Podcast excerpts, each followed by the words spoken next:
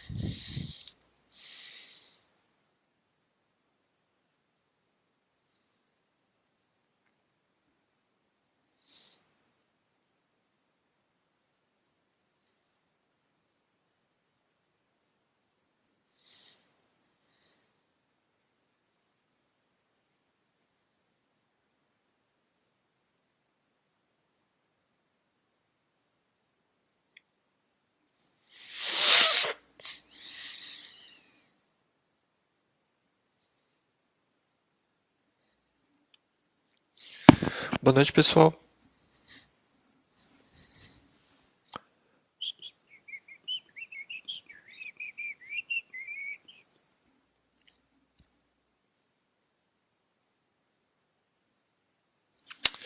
Ixi, esqueci de desativar. Young but old, o old também presente aí, todo mundo que está dando boa noite novamente uma ótima noite a todos que já estão presentes. Acredito que tanto o som quanto a imagem estejam adequados, né, já que vocês é, é, estão respondendo, né? O Oia vai falar com o R da Apple. É, é, não, não. Esse, esse, tipo de trabalho é, é de fato é por e, e, alcançar esse patamar é extremamente complicado, né? Não, não tenho nem a intenção ou a, a, a coragem de alcançar esse patamar que o Mille tem. A intenção ou a pretensão, né? De fato, o Mille é diferenciado e eu estava acompanhando até para é, até para ver, né, quando ia terminar para começar o chat. E de fato é acho bem interessante esse tipo de trabalho que o Mille faz, né? É, é bem bem interessante. E ele conseguir também essa atenção das empresas também é algo formidável, né? É algo totalmente diferencial. É um grande diferencial e totalmente diferenciado, né?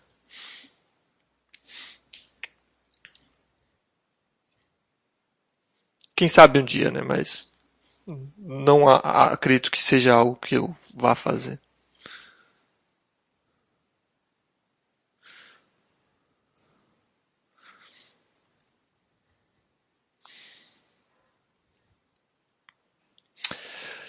Uh, como de costume, né? Não sei, uh, já que tem bastante gente que estava no chat do Mili, talvez algumas dessas pessoas ficaram no, vão vá ficar no meu chat. É, eu falo sobre investimento exterior, né? Então, se alguém tem alguma dúvida qualquer que seja sobre investimento exterior, pode utilizar esse tempo que a gente utiliza para esperar o pessoal, para então entrarmos no tema de hoje, que a gente vai falar um pouquinho sobre as empresas estrangeiras no mercado americano. Eu vejo que isso é uma dúvida bem comum. Então, empresas estrangeiras sendo negociadas de forma direta, ADRs, mercado OTC. Então a gente vai falar um pouquinho sobre isso. Deixa eu só ver um negócio aqui no YouTube. Se eu travei o YouTube aqui os comentários no YouTube, né? Para ninguém.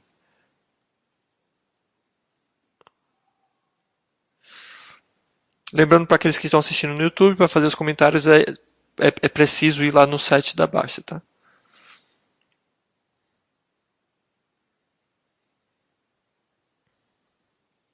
Ou pelo menos para os comentários serem lidos. Deixa eu ver aqui.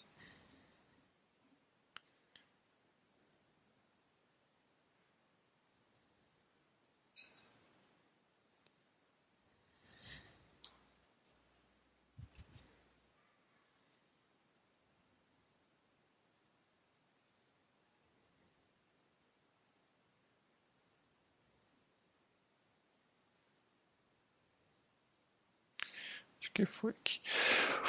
André Curitiba, 1985 aí também dando presente, dando boa noite. Uma ótima noite, André.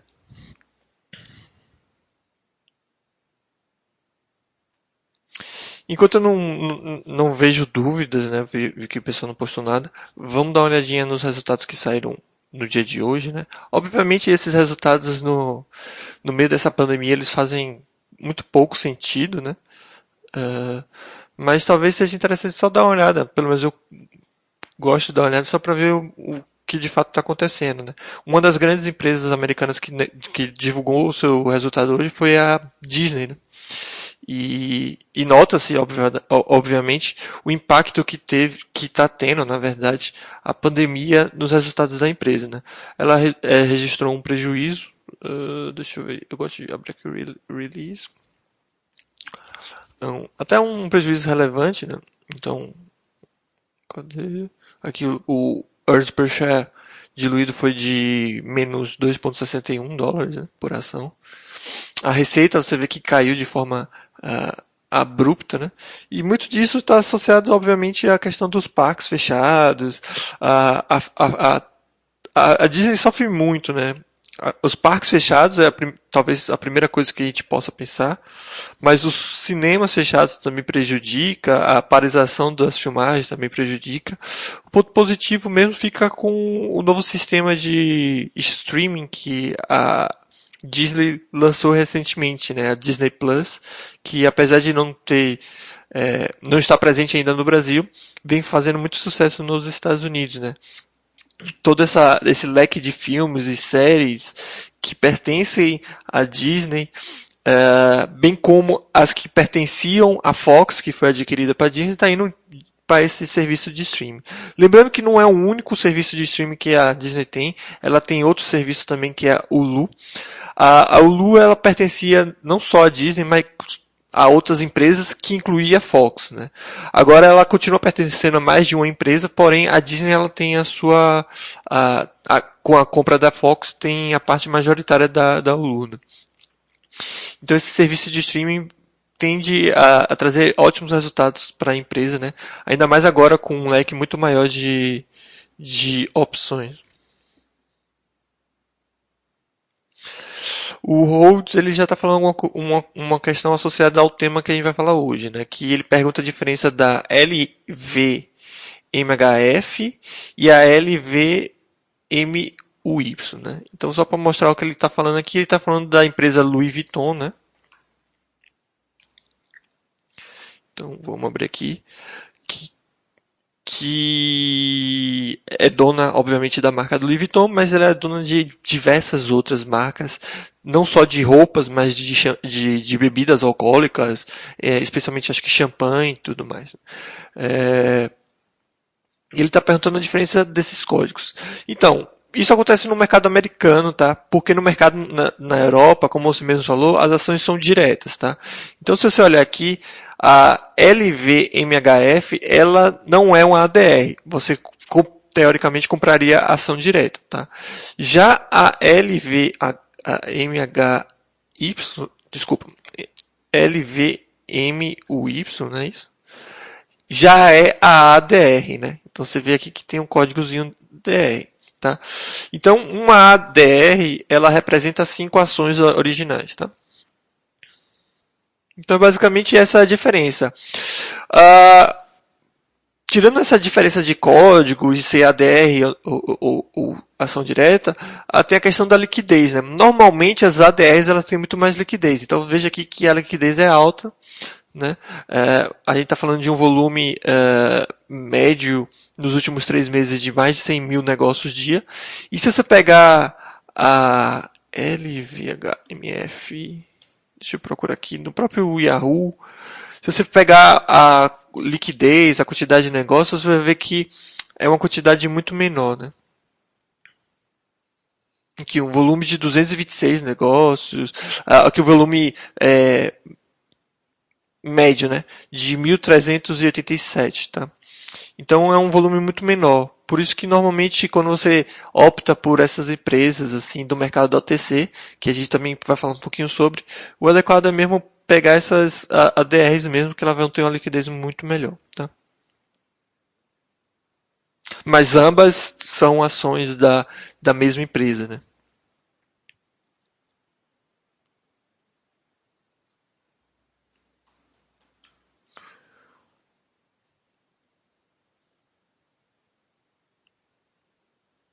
Então aqui você vê que já tem um, como eu tinha dito, né? Não precisava nem ter ido no, no outro site, mas como você vê aqui, a liquidez dela é pequena e da outra é grande. Né? Deixa eu só confirmar se vocês estão conseguindo ver adequadamente, né? Se, se tá, tá assim, tá mostrando perfeitamente.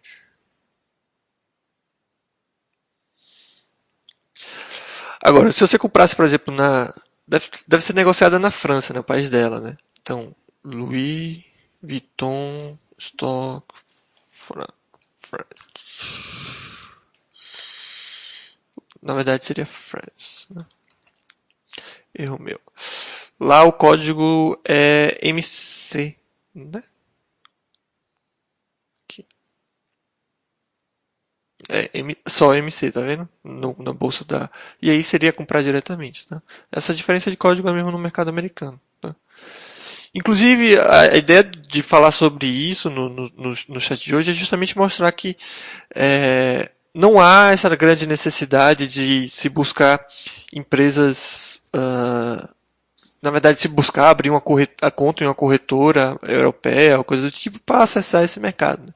No mercado americano, você tem acesso a essa empresa e muitas outras. Né? Nestlé é outro caso também, é, que está negociado no mercado OTC.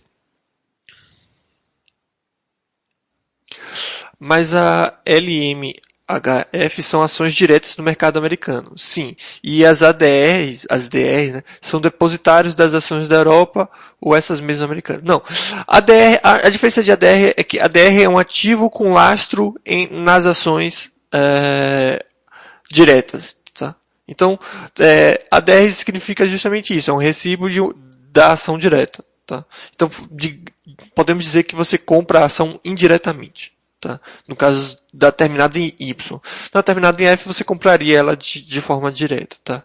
Só que as ações diretas, elas, no caso dessas específicas, né, no mercado OTC, elas têm uma liquidez muito mais baixa. E como as ADRs, elas têm uma liquidez muito maior, é, não, diferente das BDRs aqui no Brasil, não tem problemas de, de no caso dessas específicas, né, de serem ADRs de níveis mais baixos, no sentido de, de requisitos mínimos, não, não há nenhum problema ou dificuldade ou empecilho de você investir nessas empresas através das DRs, no caso, da, no caso das ADRs. Né. Uh, a gente está falando sobre resultados, né? Enquanto a gente não entra no, no tema. Outra empresa também que é, entregou resultado hoje foi a Monster, né? Que é a empresa que eu vejo que o pessoal tem bastante interesse, tem bastante seguidores no site da Basta. Uh, vamos dar uma, uma olhada. Muito provavelmente eles uh, eles aumentaram os seus, os seus resultados, né? Que no caso da receita, as vendas né, caíram um pouquinho, porém os seus lucros. Cadê? Melhor pegar um gráfico, né? Seus lucros aumentaram de forma relevante, mas não tão expressiva quando vinha aumentando. Né? Engraçado eles não sofrerem tanto com isso, né? As pessoas mesmo em casa devem estar bebendo mais energéticos. Acho que também está muito associado ao pessoal de games, essas coisas que costumam utilizar uh, muito energético, né? Obviamente não são os únicos, mas eu, te, eu acabo acompanhando e vejo que é, é, essas empresas elas têm patrocin, vêm patrocinando bastante uh, esses canais de internet, streamings da Twitch, coisas do tipo.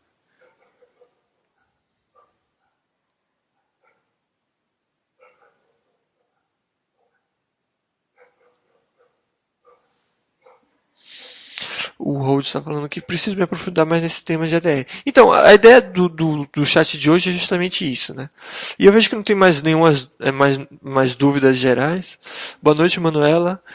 É, então, gente, acho que a gente já pode entrar no, no, no, tema, até porque hoje o chat começou um pouco mais tarde, né? Então, vamos lá, né? Existem três formas de, das empresas estrangeiras. Antes disso, responder a, a pergunta da, Pauleta, ou do Pauleta, não sei. É, olha, ter Monster tendo Coca-Cola é redundante, fico meio pensativo. De, depende do que você vê, né? De certa forma, sim, porque a Coca-Cola tem uma participação na, na, na Monster. Porém, é uma participação não tão grande assim. Então não vejo como tão redundante. Se você perguntar, é redundante? talvez um pouco. Mas eu não vejo como tão, é, tão uh, que é tão redundante ao ponto de não fazer sentido, se você obviamente considera duas empresas boas. Né?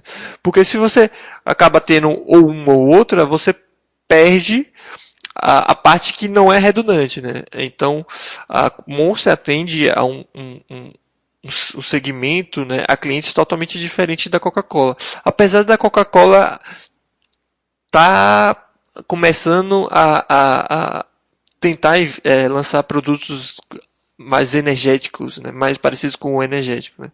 É, tem o lançamento agora da Coca-Cola com, com café, né? então ainda assim não são energéticos, mas já é algo próximo. Inclusive a participação da Coca-Cola na Monster foi meio que uma troca, né? A, a Coca-Cola deu, meio que vendeu ou deu a, a sua linha de energéticos para a Monster, em troca ganhou uma participação. A Monster, obviamente, ficou com essa, essa, essa linha de energéticos e também a Monster utiliza da infraestrutura da Coca-Cola, a infraestrutura de logística, para distribuir seus produtos.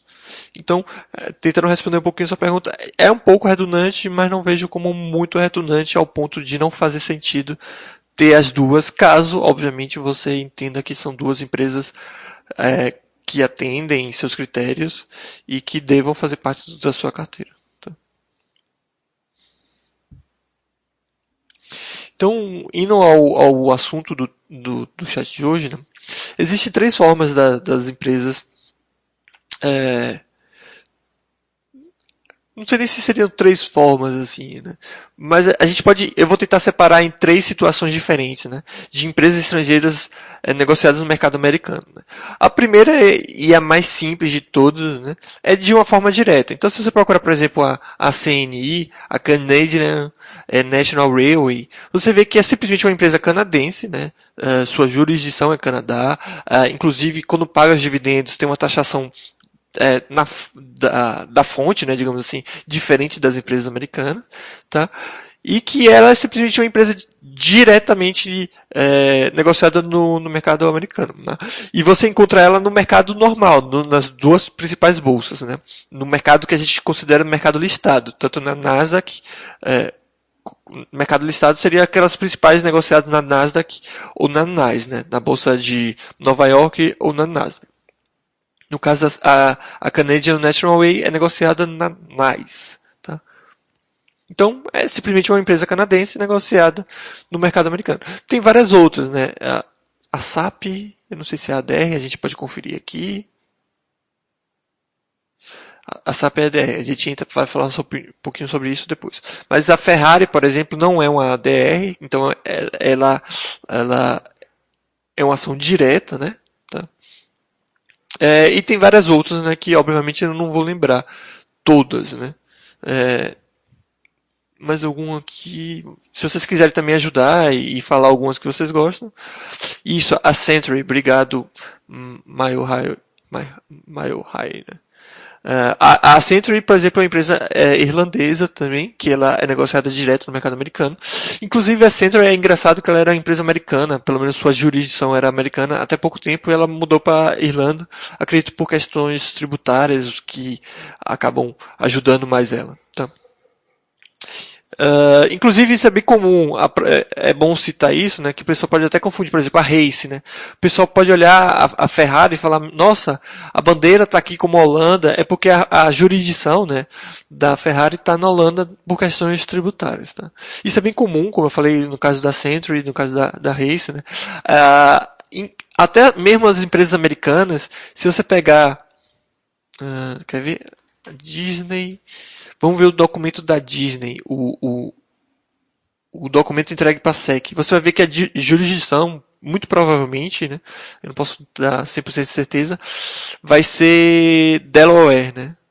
Porque é um estado americano que propicia uma situação tributária mais favorável. Deixa eu ver se eu achar, acho que aqui, ó.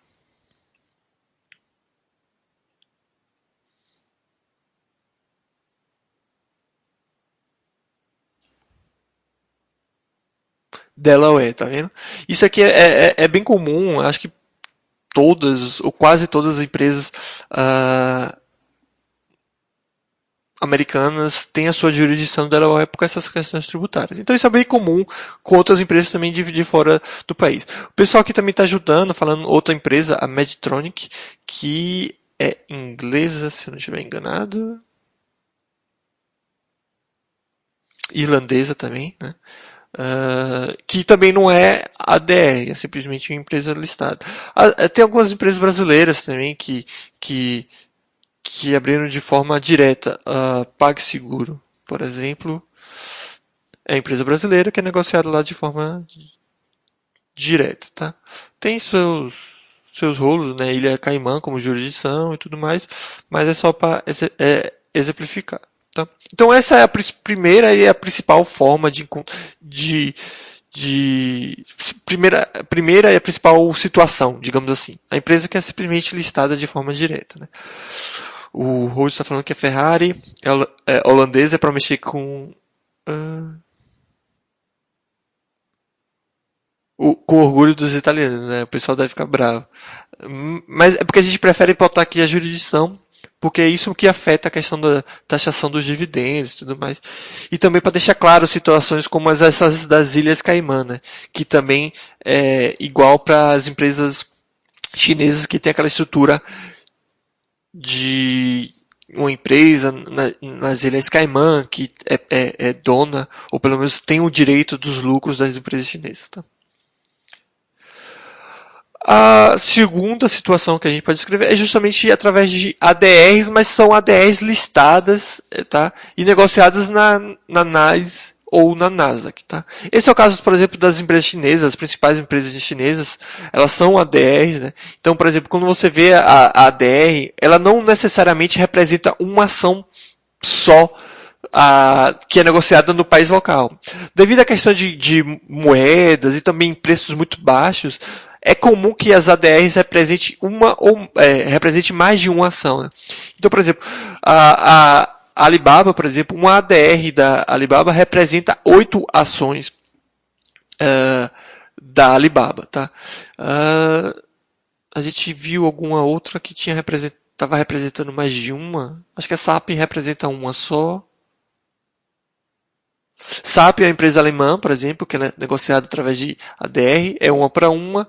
Enfim, mas tem outras situações que a ADR representa mais de uma ação, tá? Isso é como eu falei, devido à questão de, de, de preços e, e, e, moedas.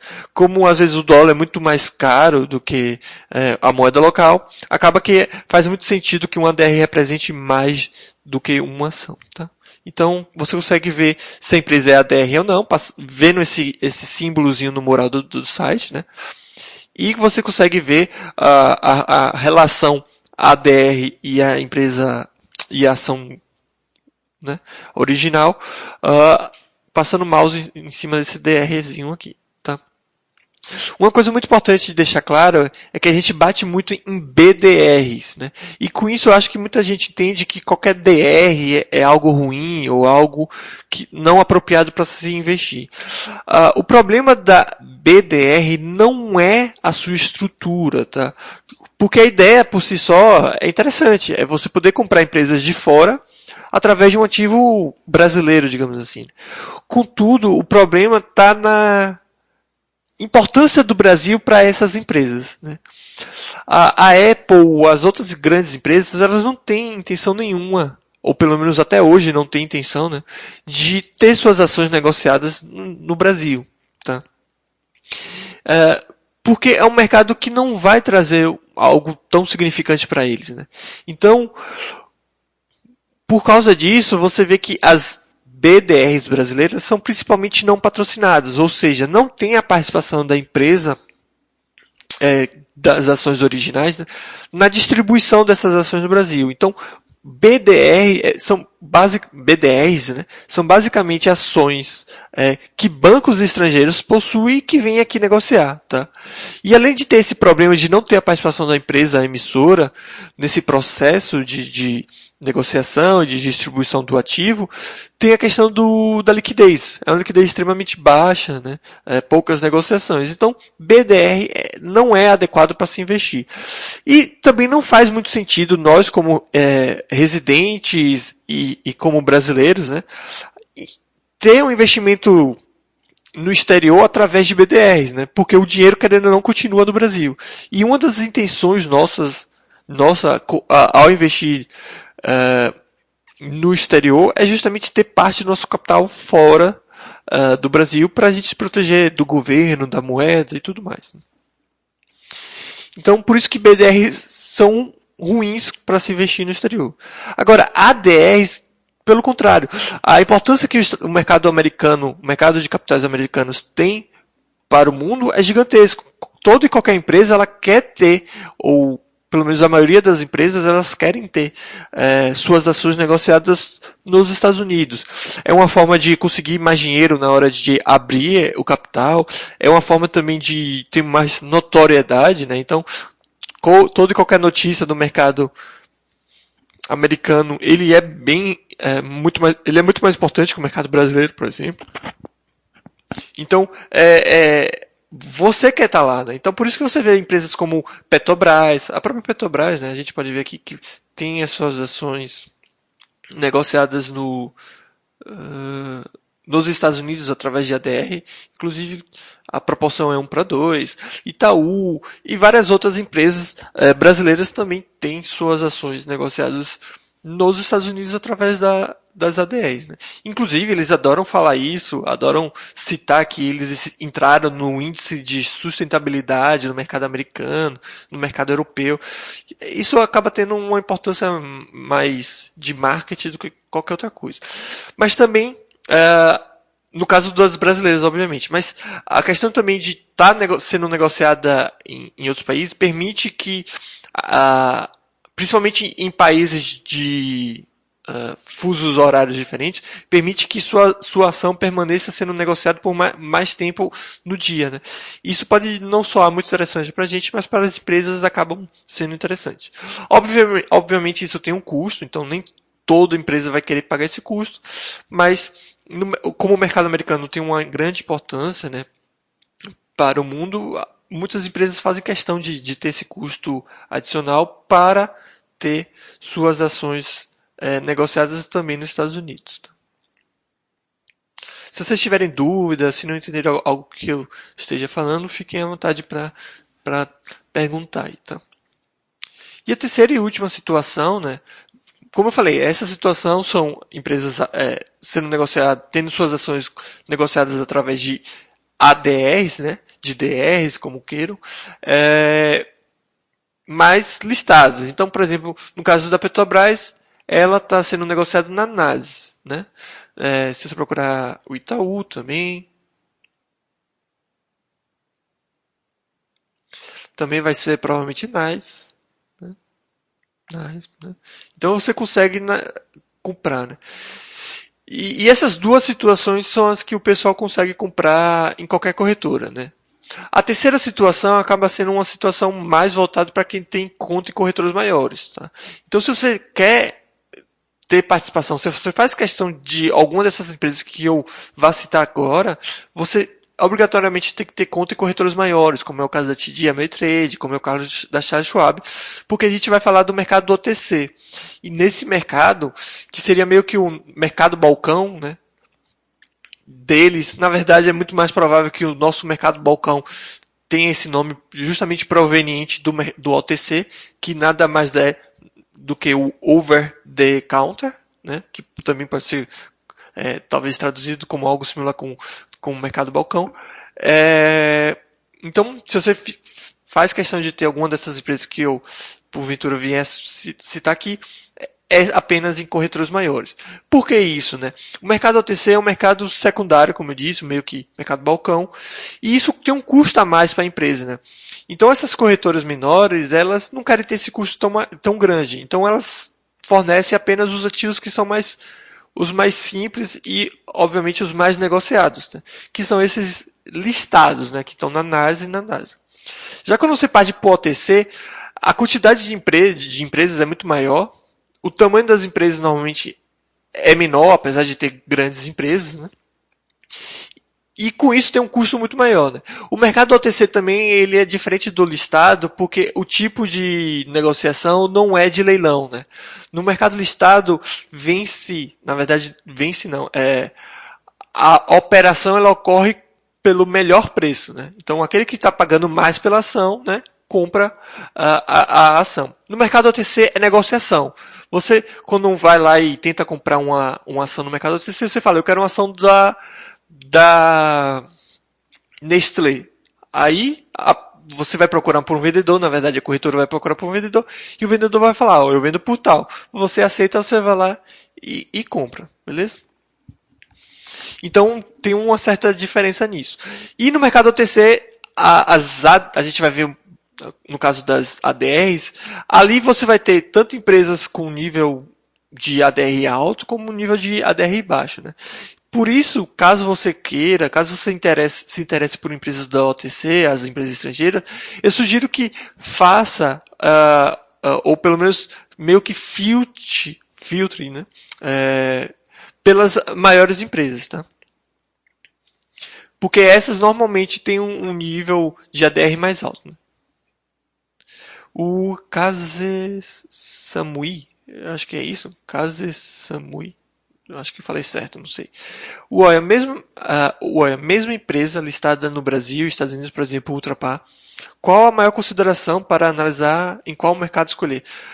Então, isso não faz sentido, uh, é, Samui. Esse negócio de comprar empresa brasileira no mercado americano não faz nenhum sentido. Tá? Você sendo brasileiro e tendo a oportunidade de comprar aqui no Brasil. Isso não faz sentido nenhum, né? O pessoal fala, não, ah, mas paga dividendos em, em, em dólar. Não, isso não faz sentido algum, porque primeiro os dividendos são descontados do preço da ação. Então nem ganho é, não é retorno, não é nada. Ah, além disso, lá você vai ser taxado dos dividendos, aqui não, então não faz sentido nenhum esse tipo de coisa. Agora, se você me falar que você mora nos Estados Unidos, ou você é residente, é, ou você é americano, sei lá, qualquer coisa do tipo, aí sim, talvez faça sentido comprar as ações brasileiras nos Estados Unidos. Eu só estou citando as, as ações brasileiras por causa que é, para exemplificar a situação. Eu não estou falando para nem considerar a, a, adquirir essas empresas brasileiras lá. Tá? Isso não faz sentido algum. Comprar Itaú nos Estados Unidos, você morando no Brasil. Isso faz zero sentido. Tá? Inclusive, eu vou até tirar do mural para não, não criar não dá a entender isso, né? O pessoal aqui está falando de algumas empresas que são do OTC. A Nova, a Nova Novartis, na verdade, ela não é OTC, ela é listada mesmo. Ela é ADR, mas ela é listada na NICE. A Heineken, Heineken, né? Sim, é do mercado OTC, né? Quando escrevi errado? Provavelmente.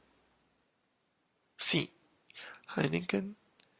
A, a Heineken, sim, é no OTC. Então, por exemplo, oh, eu quero ser acionista da Heineken. Lembrando que nenhuma é, ação, ela é, é, deve ter uma importância tão grande de, de, eu preciso ter essa ação. Agora, se você faz questão, é uma opção, tá? Então, por exemplo, a, a Heineken, por exemplo, ela só no mercado OTC, tá? Inclusive, uma coisa do mercado OTC é a questão da liquidez, tá? Por ser um tipo de negociação diferente, um acesso um pouco mais, mais difícil, né? Acaba que a liquidez ela não é tão grande em alguns casos. Por isso que a gente colocou esse cachorrinho de liquidez apenas para as OTCs, tá?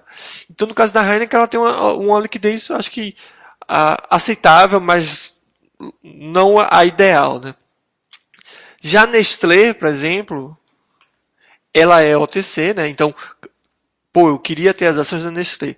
Então, só pelo mercado OTC. E quando eu digo só pelo mercado OTC, você tem que ter obrigatoriamente conta na TD Ameritrade, Charles Schwab, ou, uma, ou a Interactive Broker, ou, ou, alguma corretora nesse nível. Né? Em corretoras menores, como o caso da Passfolio, você não teria acesso, na verdade, você não tem acesso a essas empresas. Então, no caso da Nestlé, por exemplo, é uma empresa gigantesca, que acho que muita gente tem interesse em ser sócio, a liquidez dela é bem alta no OTC, então é bem tranquilo de, de adquirir. Tá? A Rocher também é outra empresa que. Deixa eu só botar aqui para carregar. Que só no mercado OTC. Mas são várias outras, né? Então, a gente falou no início do chat, alguém tinha perguntado, da Louis Vuitton. Só mostrando aqui, a, a Rocher é OTC, né, como vocês podem ver aqui, OTC, e a ADR também, né, 8 para 1. Uh, a Louis Vuitton também, a gente olhou. Uh, uma empresa que acaba despertando muito interesse do pessoal, acho muito mais associado a uma certa nostalgia, a um certo interesse por jogos, do que mesmo os seus resultados. Não que os resultados sejam muito ruins, mas longe, dos idea longe do ideal, né? É a Nintendo, por exemplo. Tem, então, se você tem interesse. Uh, recentemente a gente adicionou a empresa responsável por The Witch, e pelo Cyberpunk, né, que é o jogo que está saindo, que eu esqueci o nome, é, Cyberpunk, deixa eu ver qual é o nome da empresa, é a CD Projekt. Então, então, por exemplo, o CD Projekt, que é responsável pelo The Witcher 1, 2 e 3, né, os jogos, e é responsável pelo Cyberpunk, OTC, tá? Mas tem várias outras, né? Tem umas empresas também interessantes, assim, e, e curiosas que, no, que é no mercado OTC. Mas, mais uma vez, tem que ter esse cuidado de, da questão da liquidez, então é bom antes de, de optar por essas empresas, né? É, procurar aqui para ver se os cachorrinhos estão ok, principalmente na questão da liquidez. Né? Tem empresa da Rússia, né? que é um dos maiores bancos da Europa. Provavelmente eu não vou conseguir falar o nome, né? Acho que falaria S Verbank, algo do tipo, né? Não sei se em russo também o B tem som de V, alguma coisa assim. Mas Cyberbank, alguma coisa assim. Que ele é um, um, um banco da Rússia, né? Claro que as pessoas podem ter problemas com ser da Rússia, coisa do tipo, normal, mas que tem bons resultados, né? E, aparentemente nos últimos anos. Teria que converter aqui, obviamente, para moeda, mas nota-se que tem uma consistência nos seus lucros. Obviamente, eu só estou dando um exemplo, não estou dizendo que essa, essa empresa é boa e que deva, deva fazer parte do, da carteira das pessoas. É só estou citando que, exemplificando, na verdade, que no mercado OTC você consegue alcançar muito mais empresas. E eu lembro mais uma vez, nenhuma empresa ela deve ter essa importância tão grande. Ah, é, eu preciso ter essa empresa? Essa ou aquela empresa? Não, precisa. Só estou dizendo, caso você tenha esse interesse, é assim que você precisa fazer. E é assim que eu sugiro, ou pelo menos é a minha forma de analisar tá, a respeito dessas empresas. Tá? O senhor Barriga dando boa noite. Boa noite, senhor Barriga. Espero que não tenha vindo cobrar o aluguel. Né? O Kaze Samui estava né, respondendo aqui. Obrigado, olha, foi bom confirmar que, que realmente não faz sentido. Não fazia sentido. Não, não faz sentido esse negócio de adquirir empresas brasileiras no, no exterior. Obviamente, a não ser que você more no exterior. Inclusive, é uma coisa que eu acabo vendo na, nos comentários de carteira, o pessoal às vezes coloca umas, umas empresas. E eu tenho certeza que é muito. muito. É, é, muito disso é proveniente desse discurso de receber dividendos em dólar né? o que não faz sentido. O, a Golden, alguma coisa do tipo, pergunta. Desculpa a pergunta básica. Uh, não precisa pedir desculpa, tá? Pode perguntar à vontade. Mas por que a empresa estrangeira não faz ADR no lugar de OTC? Lembrando que são duas coisas diferentes, tá? Uh, uh, o que provavelmente você quis perguntar é por que a empresa não foi para o mercado listado e não para o OTC, tá? Porque ADR é um tipo de ativo, tá? OTC é um mercado, mercado balcão, tá? O que você provavelmente quer saber é por que ela não está no mercado listado de um, direto, e sim porque ela foi para o mercado OTC. Porque estar no mercado OTC é muito mais barato do que estar no mercado listado, tá? Então, as empresas que preferem estar no mercado OTC é porque elas querem gastar menos, ter um, um, custo menor, tá?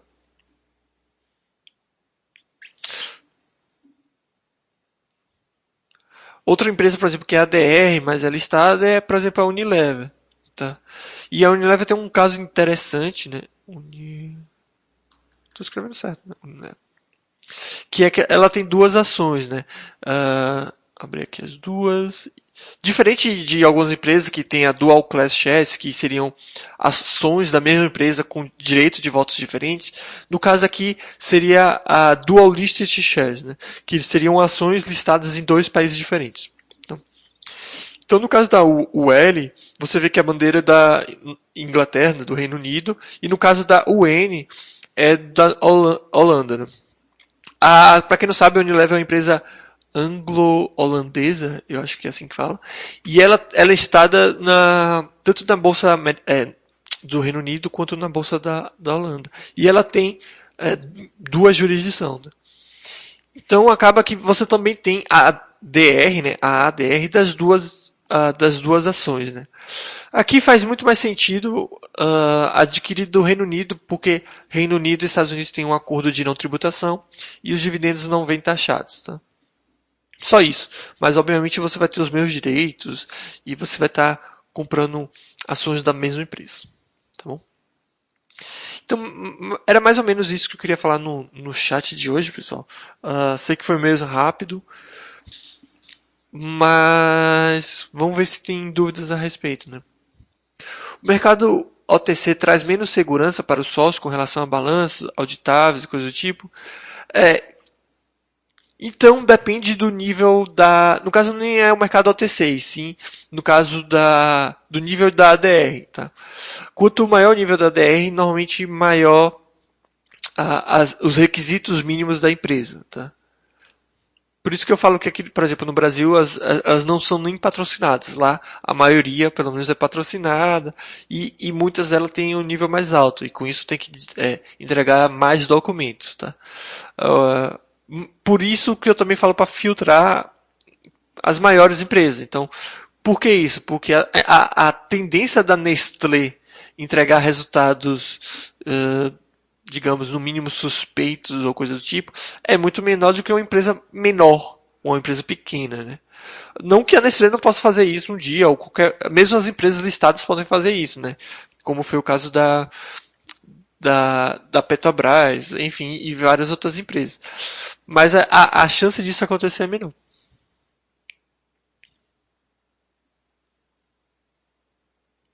Mas claro que a empresa listada uh, e as ADRs dos, mais, dos níveis mais altos têm riscos menores disso acontecer também.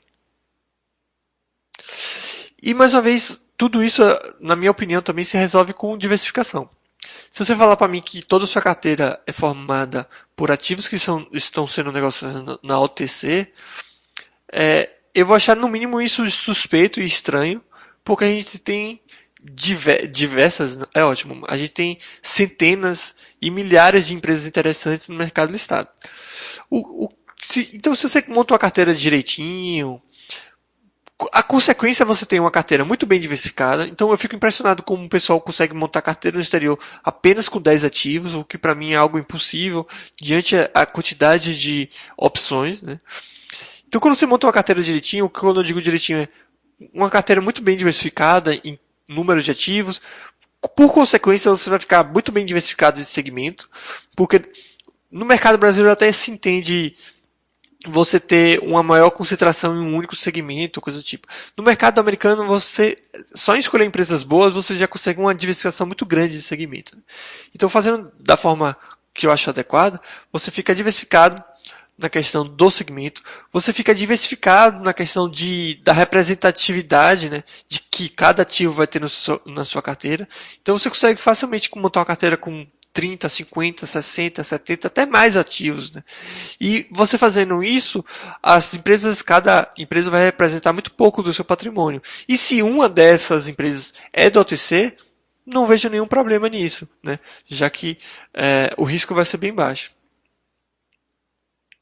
Então, mais uma vez, você fazendo o que eu acredito ser o correto, o adequado, só escolhendo empresas boas, você consegue uma carteira muito bem diversificada em vários, é, é, em, em, vários quesitos.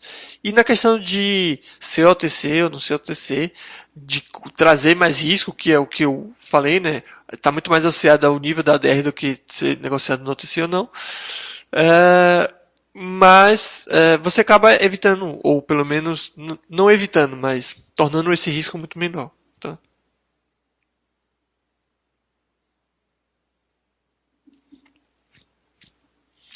Então, o, o, chat de hoje também serve para reforçar uma coisa que eu vejo que o pessoal me pergunta muito, né? Que é esse interesse por corretoras na Europa, porque eles querem ter acesso às empresas europeias. Se você faz tanta questão de ter acesso a essas empresas, de fato o mercado vai ser uma resposta para isso. Né? Ó, claro que várias outras empresas elas já estão listadas, então, ah, eu queria Unilever, vou abrir uma conta na corretora da Europa para ter ações da Unilever. Não faz sentido, porque você consegue comprar pela própria mercado americano. Eu quero ter ações da SAP, então eu acho que eu preciso ter uma corretora na Europa. Não faz sentido, porque você pode muito bem comprar através do mercado americano. Isso tudo sem ser OTC. Aí tem aqueles níveis de, de, de investidores, né? não digo nem nível, mas aqueles tipos de investidores que fazem questão de outras empresas, né? seja por uma questão meio que afetiva, talvez como o caso da Nintendo, ou por uma questão também afetiva, associada à Heineken, mas também financeira, né? porque os resultados da Heineken são bem positivos. A Louis Vuitton também, e várias outras empresas, aí sim você parte para o mercado OTC e, e é mais uma, é, são mais opções para você. Né?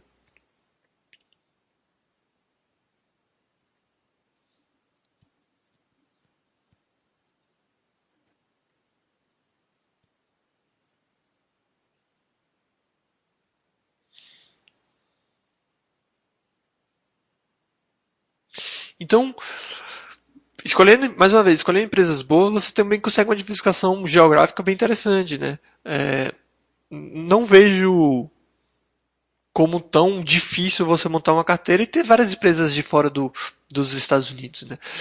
Eu vou citar algumas empresas, mas obviamente não é recomendação. Mas mesmo no ranking aqui da, da Basta, de estoques, você encontra facilmente empresas que não são, é, pelo menos a sua jurisdição não é Estados Unidos, né? A Century acho que seria a mais bem posicionada no ranking, né?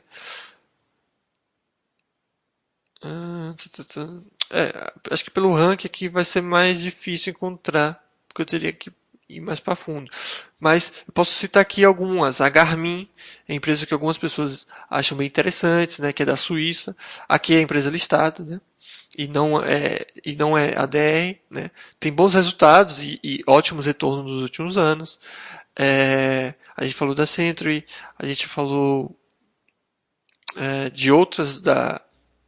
Tem a no, vocês falaram da Novartis, mas também tem a Nova Novo Nordisk, que, que assim como a Novartis é uma empresa do setor farmacêutico, a Nova Nordisk, para quem não sabe, ela tem meio que é, mais de 50%, ou, ou, quase 50% do mercado mundial de é, produtos para diabetes. Né? Acho que é insulina, principalmente. Eles trabalham não só com produtos para diabetes, mas também para obesidade. Então, uma empresa que tem bons resultados, por exemplo, tem um retorno bem expressivo nos últimos anos, tudo mais. É, que mais? Empresa. A gente falou da Ferrari, a gente falou da, da SAP. Uh, Deixa eu ver se tem algum aqui na lista das empresas. É... Tem um filtro aqui de país, né?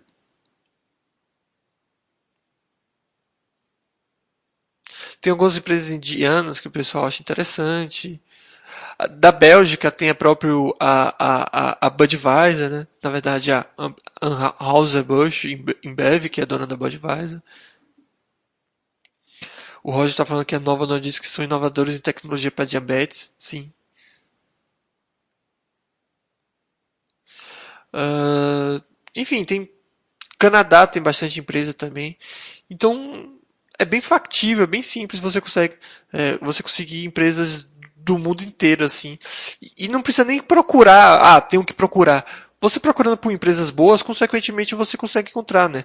O, no caso do Canadá, ele se destaca muito por empresas de mineração, que não é um setor que eu acho muito adequado é, devido à sua ciclicidade, né? Mas eles também têm bancos bem interessantes, como é o caso de Bank of, Bank of Montreal, Bank of Nova Scotia, é, uh, a própria TD Ameritrade, eu não sei se é canadense, é porque eu acho que a corretora não é canadense, mas o, o TD Bank, TD Bank eu acho que é canadense. É o Toronto Dominion Bank é canadense, mas a TD Ameritrade acho que a, a jurisdição é, é, brasileira. Além das empresas de mineração, esses bancos, é, o Canadá também tem empresas de é, ferrovias, né? empresas ferroviárias bem interessantes, como é o caso da Canadian Pacific Railway, a Canadian National Railway, uh, outros países, acho que é Chile, não lembro nenhum interessante. Na França tem todas essas empresas de, de roupas de luxo, né? Deixa eu tirar aqui o nome. Então tem a. A gente falou da Louis Vuitton, roupas e acessórios de forma geral, né? mas tem outros também. É, a própria Engie, né, a dona da Engie brasileira, ela, você consegue ter acesso para a Hermé, né, International, uh, a Sanofi também, é a empresa farmacêutica. Algumas que eu citei aqui são OTC, né? E, ah, uma coisa que eu acabei esquecendo, o pessoal me pergunta muito, ah, como eu consigo ver se é OTC, se não é OTC? Obviamente você pode ir no mural e, ir lá em Company Info, que tem a informação da, da bolsa, né? Mas você consegue ver um padrão que é a quantidade de caracteres que tem, né? Quando você tem mais de quatro caracteres, é OTC, tá? Então, por exemplo, aqui, a L'Oréal é OTC. Então, só para confirmar, Company Info, OTC. Tá? As empresas que são negociadas no mercado normais, elas vão ter quatro ou menos, tá?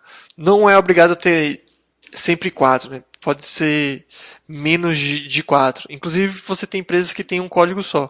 É, como é o caso da, da do REACH, é, Realty Income, né? Que o, o símbolo dele é só o O. A questão tributária é igual ao estoque, a questão tributária é igual para qualquer empresa de qualquer país, né? O que eu chamo de questão tributária é a carnê-leão, né? Você informa todo o rendimento que você tem, bem como os impostos que você pagou. Então, isso vai ser igual para todas as empresas, independente do país. É... A única diferença que vai ter é o imposto retido uh, lá nos Estados Unidos. No caso das empresas americanas, esse imposto é de 30%. Tá? No caso das empresas de outros países, esse imposto, essa retenção, a, a retenção né, dos dividendos, a porcentagem que vai ser retido, vai variar de país de país. É, devido ao acordo que tem nos Estados Unidos. Foi o que eu falei.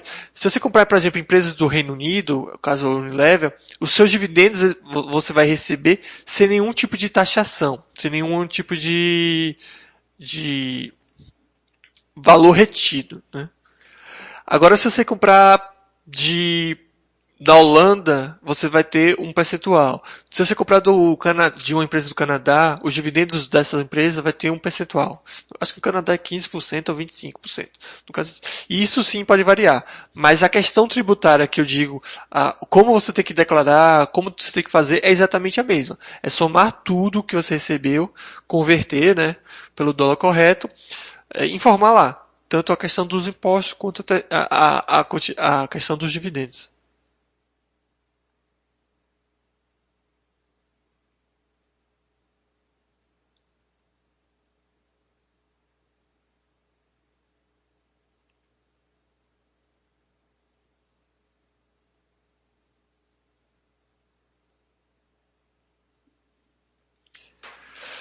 A Manuela falando que cada vez aprende mais. Fico feliz, Manuela, dos chats serem úteis e que eu, né, é, na verdade, nós, todos nós consig consigamos é, fazer você aprender cada vez mais. Então, mais uma vez, lembrando que não precisa ficar bitolado, como eu poderia dizer. Né? Eu preciso dessas empresas, eu preciso procurar é, qual empresa da Grécia que é boa, não precisa forçar a barra. Então, o que eu digo é só, caso tenha interesse, né, e tudo mais, é não fechar os olhos, tá? Então, quando você vê, acompanha aqui o site e vê comentários, não é porque é empresa de outro país que ela não deva fazer parte do seu, do seu portfólio. Inclusive, por exemplo, eu vi aqui Israel, existem várias empresas de, de Israel com resultados bem interessantes, né?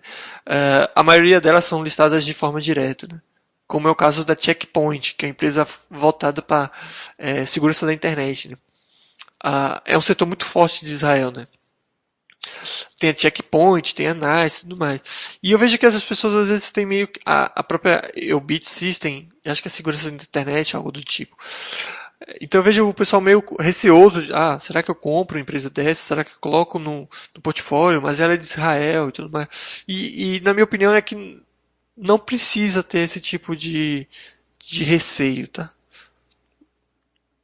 Mesmo quando é da OTC. Lembrando mais uma vez, no caso da OTC, filtrar, pelo menos, na minha opinião, pelas maiores, então Nestlé, uh, Louis Vuitton, acho que tem BMW também, pessoal que tem interesse, né? Obviamente o foco tem que ser empresa boa, né? Mas caso essas atendam seus critérios, né, de empresa boa, você tem essas opções. Então meio que focar nessa. Além disso, não precisa também fazer uma carteira só com empresas de OTC, né? E como eu falei, se você procurar empresas boas, consequentemente você vai ter muito mais empresas do mercado listado.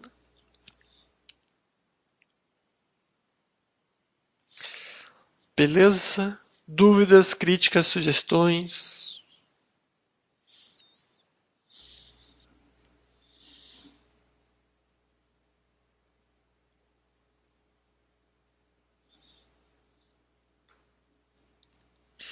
E a questão tributária também, a, a questão do, dos valores retidos serem menores, coisas do tipo.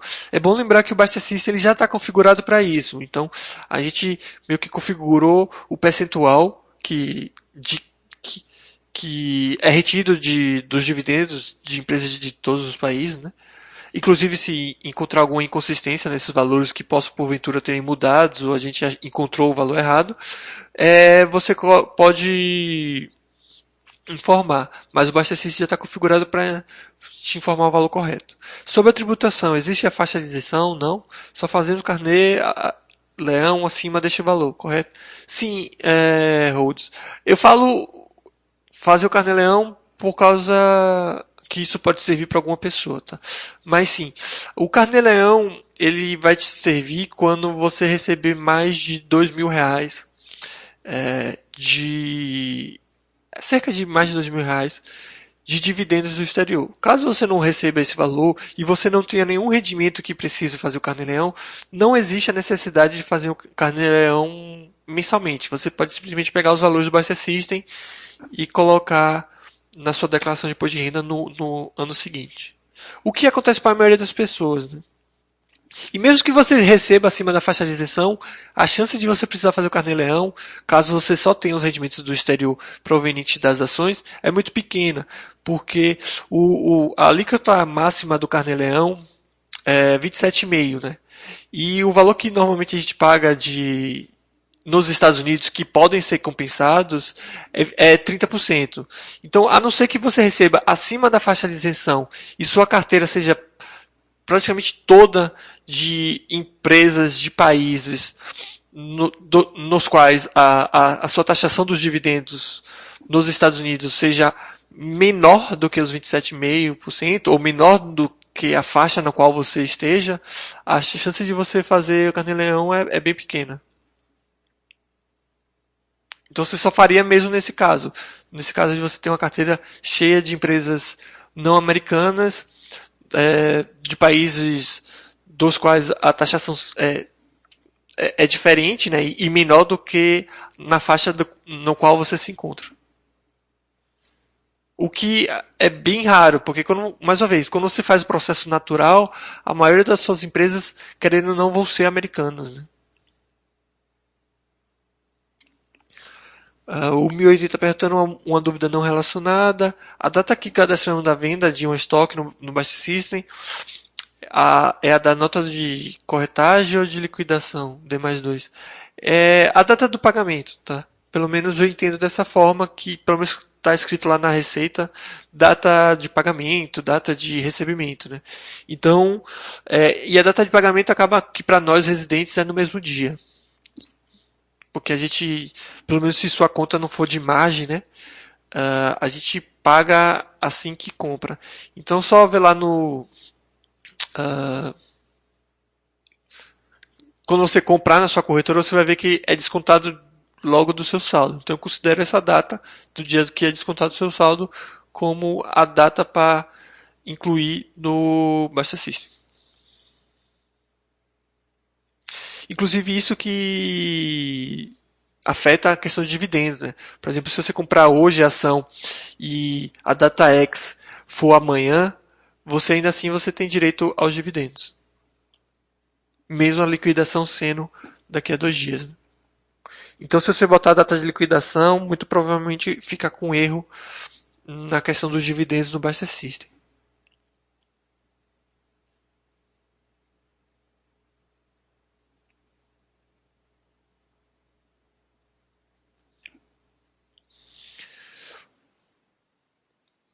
Mas dúvidas.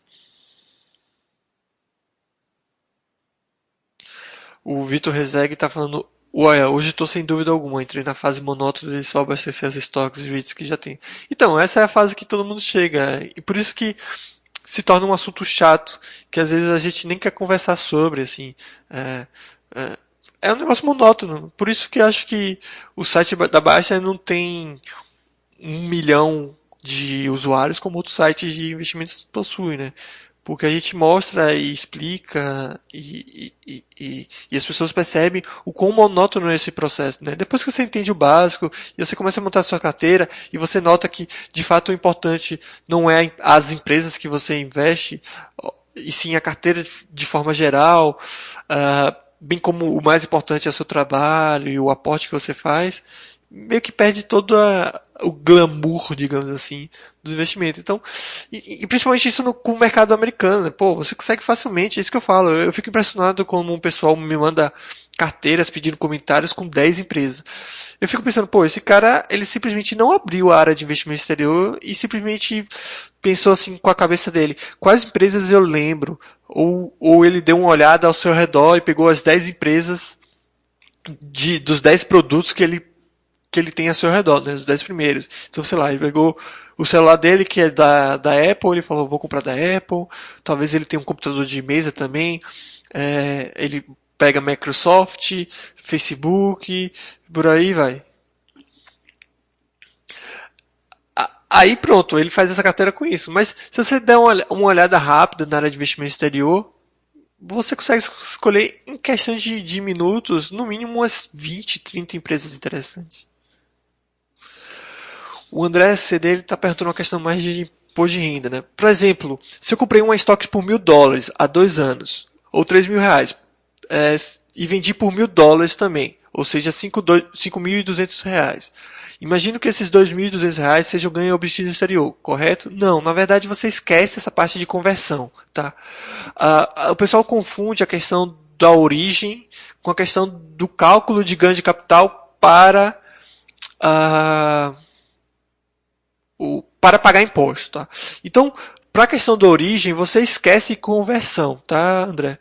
Então, por exemplo, vou mudar o seu exemplo. Por exemplo, se eu comprei um estoque por mil dólares há dois anos e vendi por mil dólares também, qual foi o seu ganho de capital em dólares? Zero. Você não ganhou nada. Portanto, você, e, e, é só pensar no seu saldo lá no, no, nos Estados Unidos. Você enviou mil dólares, você comprou ações e depois você vendeu esses, essas ações pelos mil, mil dólares. Veja que o saldo continua o mesmo, tá? Os mil dólares. Qual é a origem desse dinheiro? É o mesmo, porque você não teve nenhum ganho em dólares.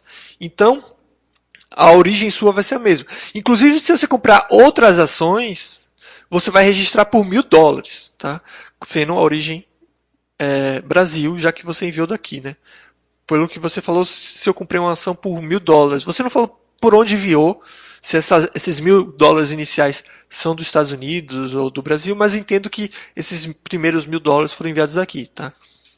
Então você não teve ganho de capital em dólar, portanto, o, você não vai ter nenhum dinheiro obtido no exterior nesse caso, a não ser que o dinheiro inicial seja do exterior. Não sei se ficou claro.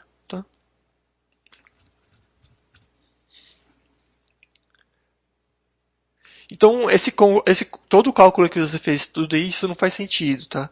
É, você vai precisar converter é, para o cálculo de ganho de capital para pagar, tá?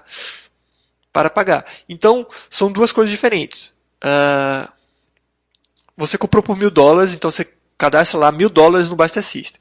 Você vendeu, ganhou, ficou com mil dólares e comprou mais novas ações. Você cadastra esses mil dólares novamente com a mesma origem anterior, tá? Feito isso, é uma parte. Agora a gente vai para a parte de cálculo de ganho de capital para você saber se você tem que pagar imposto ou não, tá?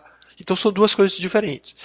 Então, se você há dois anos comprou por mil dólares e, e, e esses valores é, é, é, porque aqui você não falou origem, mas eu vou entender que essa origem é brasileira para fazer esse cálculo, tá?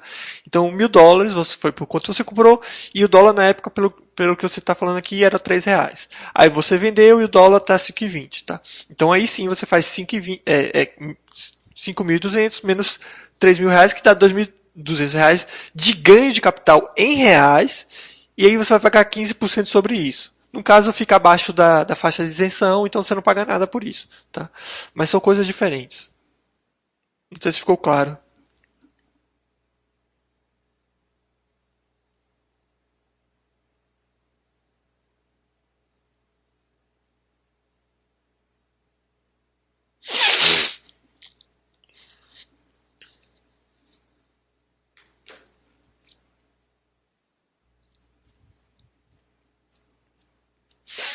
De, é,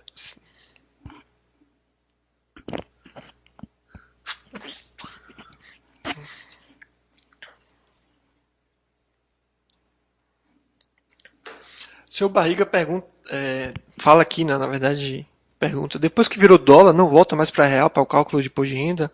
Eu não sei, eu falei isso, eu não entendi nem a situação da pergunta e eu não sei se eu falei isso.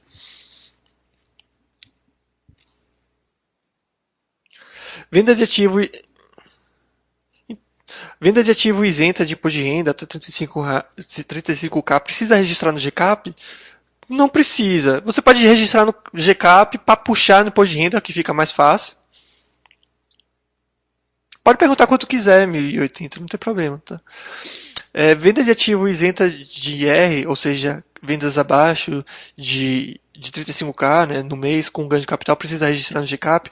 Não precisa. Você pode fazer o cálculo na mão e, e, e preencher no, no imposto de renda.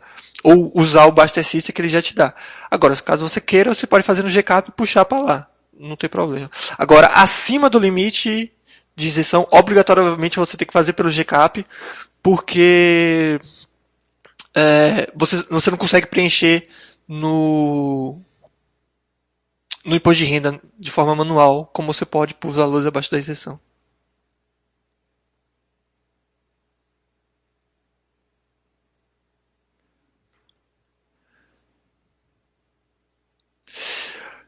Ah, o André está falando que o André é, falou que ficou claro. A dúvida era só para explicar a receita onde conseguir esses 2.200. Então, mas a receita é, sabe disso, porque você vai colocar que você teve um ganho de capital de 2.200 reais, tá? O que você não vai colocar é em bens e direitos, porque você não coloca em, em, em reais a aquisição, entendeu? Então, por exemplo, no caso, você teve um ganho de 2.200 reais, certo?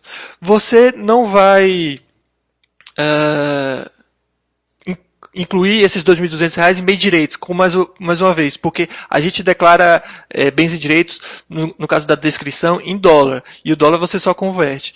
Porém, esses 2.200 reais vai para rendimentos isentos e não tributáveis, ganhos de capitais, eu, vou, eu não vou saber o, o, o, nome correto, mas vai para ganhos de capital, é, valor é, no exterior abaixo de da faixa de isenção, entendeu?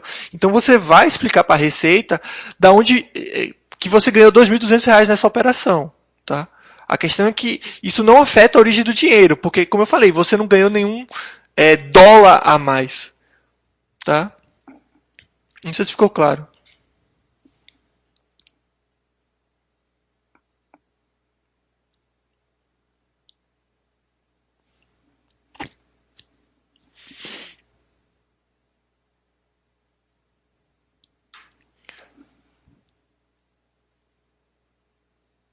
Então, a, a questão é só separar as duas coisas, tá? A origem do dinheiro, aquilo que você informa lá da origem, sempre faça todos os cálculos em dólar, não converta nada, deixe quieto. Agora, para calcular se você ganhou dinheiro e, é, no caso, e pagamento de impostos, e informação de ganho de capital em reais, aí sim você faz as conversões, tá? Não sei, pessoal, ficou, para mim ficar muito claro porque eu entendo, né? É, mas para vocês ficaram, para vocês ficaram, para vocês ficou bem claro também?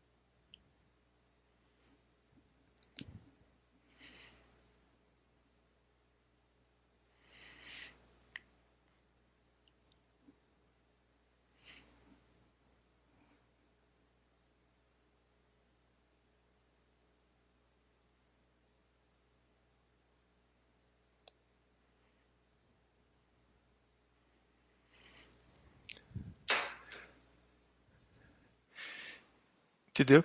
E, e, se vocês colocarem isso na ponta do lápis, faz todo sentido, tá, pessoal? É, pode ter certeza que fazendo dessa forma não vai ficar nenhuma informação é, fora do, do, do, cálculo, tá? Então, ah, eu não estou deixando de informar nada. Não, você informou, como eu falei. Os 2.200 vão ser informados. Vão ser informados em rendimentos isentos e não tributáveis. Porque foi o que você teve. Você ganhou dinheiro é, com, o, com essa operação. Aí você coloca lá que ganhou R$ 2.200. Porém, você não gerou nenhum dólar a mais. E por isso você não tem nenhum dólar a mais para ser considerado de, de rendimento exterior. Tá? Olha, qualquer dia faz mais daquela série, vocês conhecem esses rates, o, o Stock Name. Posso continuar fazendo sim, Vitor. De vez em quando eu vou, vou, vou voltar possivelmente semana que vem.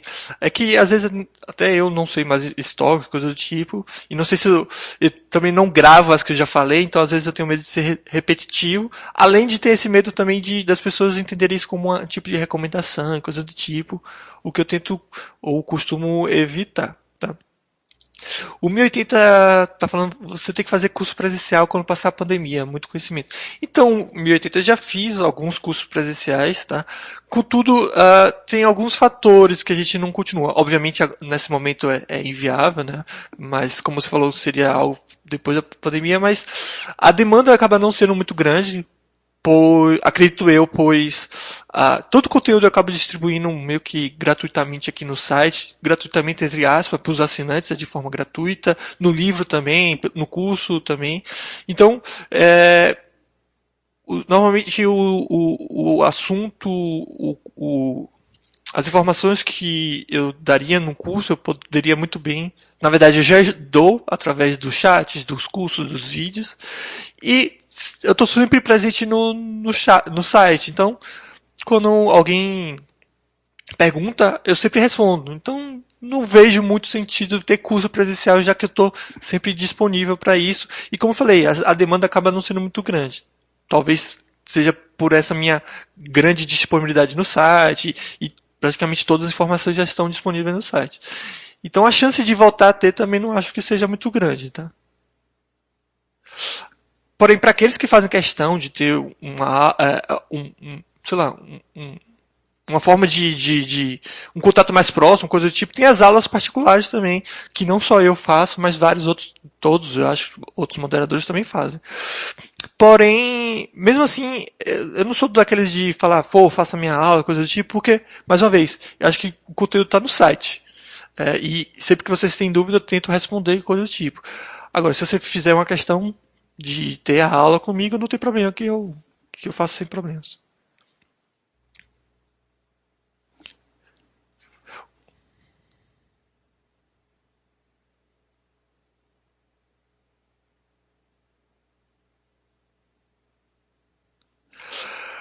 Golden Raiz, como faço para declarar o rendimento do dinheiro parado na conta da corretora americana? Primeiro, Golden, uh, o ideal é que você peça que não tem esse rendimento, tá? Porque, é, de, de, acordo com as regras da Receita, esse rendimento ele, ele é considerado ganho de capital e não tem isenção. Então, teoricamente, na verdade, teoricamente, é, teoricamente você teria que pagar imposto sobre todo e qualquer rendimento. Obviamente que os valores possivelmente serão baixos e não vão dar um, um nenhum DAF, né? Ou demorarão para ter um DAF, mas você teria que juntar até pagar um DAF. Então, para não ter esse trabalho e tudo mais, desculpa, é, o ideal é que você peça para a corretora que não tenha esse rendimento, tá? Mas para declarar isso seria como se declarasse um, um rendimento de uma aplica qualquer outra aplicação financeira ou, ou até mesmo de um ganho de capital. Você vai considerar o custo de alienação zero é, aí você pega o, valor do rendimento, né, e multiplica pelo dólar de, de dólar de compra do dia do seu recebi, do, do recebimento, tá? Aí você vai tirar 15% sobre isso. Então, seria dólar de compra vezes o valor do rendimento vezes 15%. Você usa o GCAP para isso e teria que puxar do GCAP por declaração de imposto de renda. Mas como são valores bem baixos e dá todo esse trabalho, mais uma vez, sugiro pedir para a corretora que não não tem esse tipo de rendimento.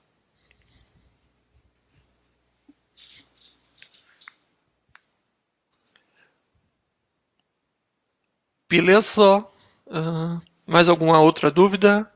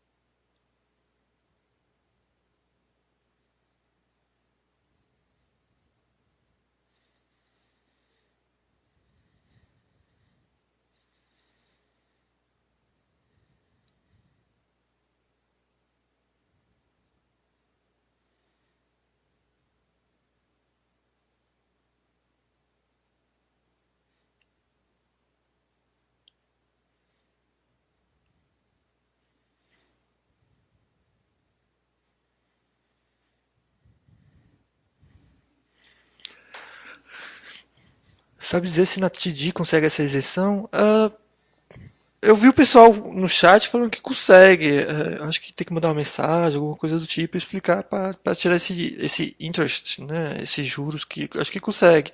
Mas melhor do que isso é, é deixar pouco dinheiro. Se você te, deixa pouco dinheiro, é, nunca dá um retorno, né? A não ser que você tenha um bom dinheiro aplicado e os rendimentos sejam muito grandes e tudo mais, e você deixa um tempo. Mas normalmente quando você deixa pouco, é, não gera juros, tá? Uh, mas, sim, eu já vi pessoas falando que não conseguiram explicar direito e tudo mais, e outros é, falam que conseguiram. Então, eu sugiro dar uma procurada, assim, para ver como o pessoal explicou melhor. É, é fala interest, né? É porque para eles deve soar muito estranho alguém pedir para não ganhar dinheiro, né? Eles devem dar risada ou, ou, achar, nossa, esses caras são malucos, né? Porque é meio que você pedir para não ganhar dinheiro. Então eles não devem entender muito essa questão buro, burocrática nossa. Mas falar que você. É, eu acho que eles chamam isso de também de intersweep, alguma coisa assim, né? Mas dá uma procurada no site que, deve ter coisa do tipo explicando melhor. Tá? A Manuela tá falando que recebi a carta da TD Ameritrade, mas não fiz nada, pois já tenho tenho senha e usuário. Precisa fazer algo mesmo, já tendo senha e username? É, entendo que você conseguiu a senha e o usuário ligando para eles, coisas do tipo, né? Se você consegue acessar a sua conta normalmente, não precisa não. É porque normalmente através da carta eles dão essa senha e esse usuário, mas se você já tem, não, não precisa, não se preocupar não. O Kaze Samui está perguntando, talvez você não tenha falado, mas a dúvida é a, a, D, a DR ratio é 4 é, 4.1, né, significa o que exatamente? Significa que um ADR corresponde a quatro transações uh, uh, ori originais, digamos assim. É, como eu falei, devido à questão de câmbio e também uh, o, o valor da ação na, na bolsa original, né, na bolsa local, é bem comum que a ADR represente mais de uma ação. Então, nesse caso, são 4 para 1. Quando você compra um ADR, você está comprando um ativo que é lastreado em quatro ações originais. Seria isso.